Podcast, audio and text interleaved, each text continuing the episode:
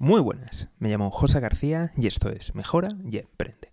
Hoy vamos a hablar de meta o de lo que es lo mismo la metacrisis. Pero primero déjame que te recuerde que si te gusta la información financiera, económica y este tipo de análisis, te invito a suscribirte, seguimiento y lo más importante de todo es que te unas al escuadrón de notificaciones. Ahora comenzamos con el programa. Verás, hace unos días Meta que es el antiguo Facebook, se metió un tortazo en bolsa de más de un 25%. Sí, sí, como lo oyes, en menos de 24 horas, Meta cayó más de un 25%. Y esto supone la mayor caída, la mayor pérdida de capital en un solo día de una empresa en la historia. Además, acaba de anunciar en un informe presentado a la agencia reguladora de Estados Unidos que prevé que podría cerrar Facebook e Instagram en Europa.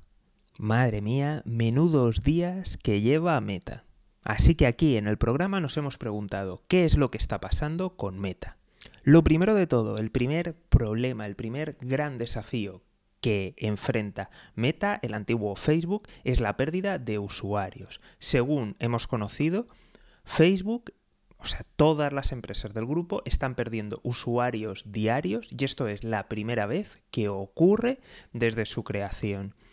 Esto es algo que ya se veía venir, ya que, por ejemplo, en mercados más maduros como el estadounidense o el europeo ya habían empezado a perder, pero es la primera vez que pasa en el cómputo global.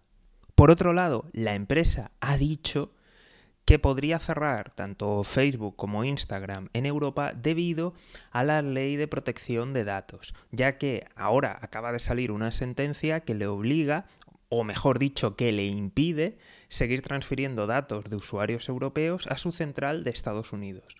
En tercer lugar, nos encontramos con las grandes inversiones en el metaverso, que está consumiendo muchísimos recursos sin que parezca que, vaya a ninguna parte ni que esté dando resultados. En cuarto lugar, tenemos esas inversiones realizadas, como por ejemplo en los cascos de realidad virtual que están consumiendo miles de millones de, de dólares, que incluso pese a tener ventas siguen en pérdidas, y otras adquisiciones que en ningún momento han dado ventas ni han producido ningún tipo de, beneficio. Y estos son los datos. Ahora sí que me gustaría entrar un poquito más en el análisis y ver qué es lo que está sucediendo. Lo primero de todo, que tenemos que acordarnos que la bolsa siempre eh, trata de, de ver beneficios futuros o situaciones futuras. Entonces, viendo la situación actual, vemos que, pues, que, está más que justificada esa caída, ya que por un lado el negocio principal está, ha dejado de tener esos crecimientos e incluso ha empezado a decrecer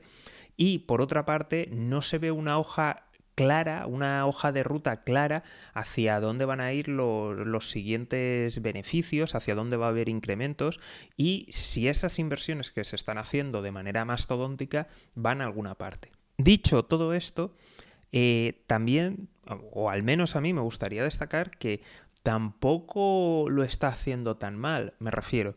Ya estábamos viendo que Facebook, o sea, lo que ahora es Meta, estaba reduciendo su, velocidad de, de, crecimiento y su capacidad de adquirir nuevos usuarios en Estados Unidos y en Europa. Por tanto, ya se veía que esa tendencia en algún punto también llegaría al resto del mundo. Con lo cual, la apuesta que ha hecho Facebook por el metaverso, hacer esas, en fin, esas ingentes inversiones en, los nuevos productos, podría ser interesante. ¿Por qué? Porque evidentemente el negocio de las redes sociales yo creo que ha llegado ya a un punto de, techo y de hecho los resultados así lo afirman. Además está creciendo la, competencia. De hecho, hay un informe que dice que la mayoría de gente joven pues prefiere pasar más tiempo en TikTok y en YouTube. Con lo cual, la empresa no es ajena a todo esto y evidentemente tiene que tomar cartas en el anuncio, en el asunto. Su apuesta ha sido el metaverso. ¿Es una apuesta arriesgada? Totalmente. Pero creo que después de toda la trayectoria de la empresa se merecen por lo menos un mínimo de confianza. ¿Qué ocurrirá? Yo no tengo ni idea. Entonces, por favor, como siempre, no os toméis esto como, como consejos de inversión porque la bola de cristal no la tengo. Así que mucho cuidado. Simplemente quería poner de manifiesto que, que, la empresa tiene una caja que tiene una trayectoria consolidada y que por tanto no podemos darla ya por, por muerta y desaparecida. Además tiene una posición dominante en redes sociales, ya que posee eh, Facebook, Instagram, WhatsApp. Con lo cual, pues oye, eh, yo creo que, que, tiene ahí muchas oportunidades y si ya ha empezado a hacer fuertes inversiones en lo que se supone que va a ser el futuro, pues oye, quién sabe.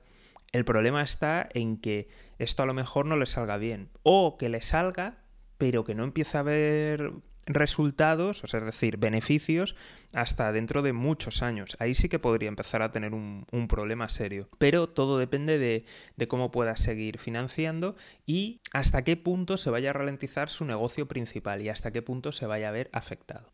Y aquí entramos en los grandes peligros de los que nadie está hablando o muy pocos medios o si ha salido en algún medio ha sido una pincelada pero no va a dar todos estos datos en conjunto. El primero de ellos es el que ya he comentado y es que mucha gente joven prefiere TikTok y YouTube y esto es un problema muy serio. Es un problema muy serio que al medio plazo va a tener repercusiones. ¿A qué me refiero? Ahora mismo, entre gente de más de 40 años, evidentemente utiliza eh, vamos, utiliza Facebook y, otras redes sociales del grupo.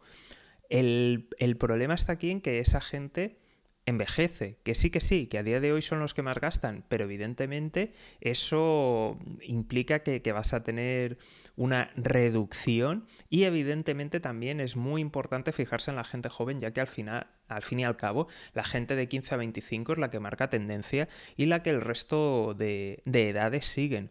Por tanto, es algo bastante preocupante. Luego, además, vemos que tiene una, una penetración muy importante en la gente joven. TikTok y YouTube, especialmente porque tiene también YouTube Kids. Con esto que está consiguiendo generar una audiencia leal y gente que no solamente consume, sino que también van a ser creadores, ya que les inspiran a, a dedicarse a, a esta profesión. Con lo cual, eh, a medio largo plazo, TikTok y YouTube tienen mucho ganado y esto es un peligro para, para Facebook que podría, que podría ser desplazado en su posición dominante. Por otro lado, no sé si recordaréis el cambio en las políticas de privacidad de Apple que impedían el rastreo entre las apps. Pues bien, esto no ha salido tanto en prensa, pero ocurrió hace poco y es que Microsoft también ha incluido eh, las mismas opciones de, de, privacidad y también va a impedir a la empresa que rastree entre, entre las diferentes apps y aplicaciones. Con lo cual, esto ha sido un muy duro golpe para, para la actualidad. Y por si fuera poco, Microsoft sigue metiéndole el dedo en el ojo, ya que anunció que también iba a crear su propio metaverso y además ha adquirido una importante empresa de, de videojuegos, Blizzard Activision. Con lo cual, eh, parece ser que no solamente tiene problemas el grupo Meta para la actualidad y para la hora de, de, tanto conseguir usuarios como de monetizarlos, sino que además se le empieza a complicar la hoja de ruta en el metaverso, ya que empieza a haber competencia de empresas muy potentes. Y recordemos que Microsoft eh, aún tiene mucha caja, mucho dinero fresco preparado y listo para hacer aún más adquisiciones.